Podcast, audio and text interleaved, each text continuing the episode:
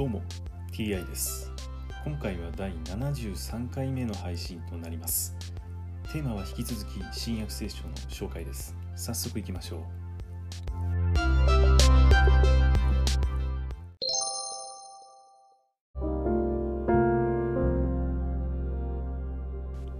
新約聖書第72回。今回は天の国のことを学んだ学者というお話です。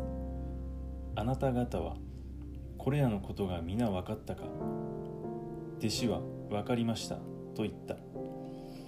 そこでイエスは言われた。だから天の国のことを学んだ学者は皆自分の蔵から新しいものと古いものを取り出す一家の主人に似ている。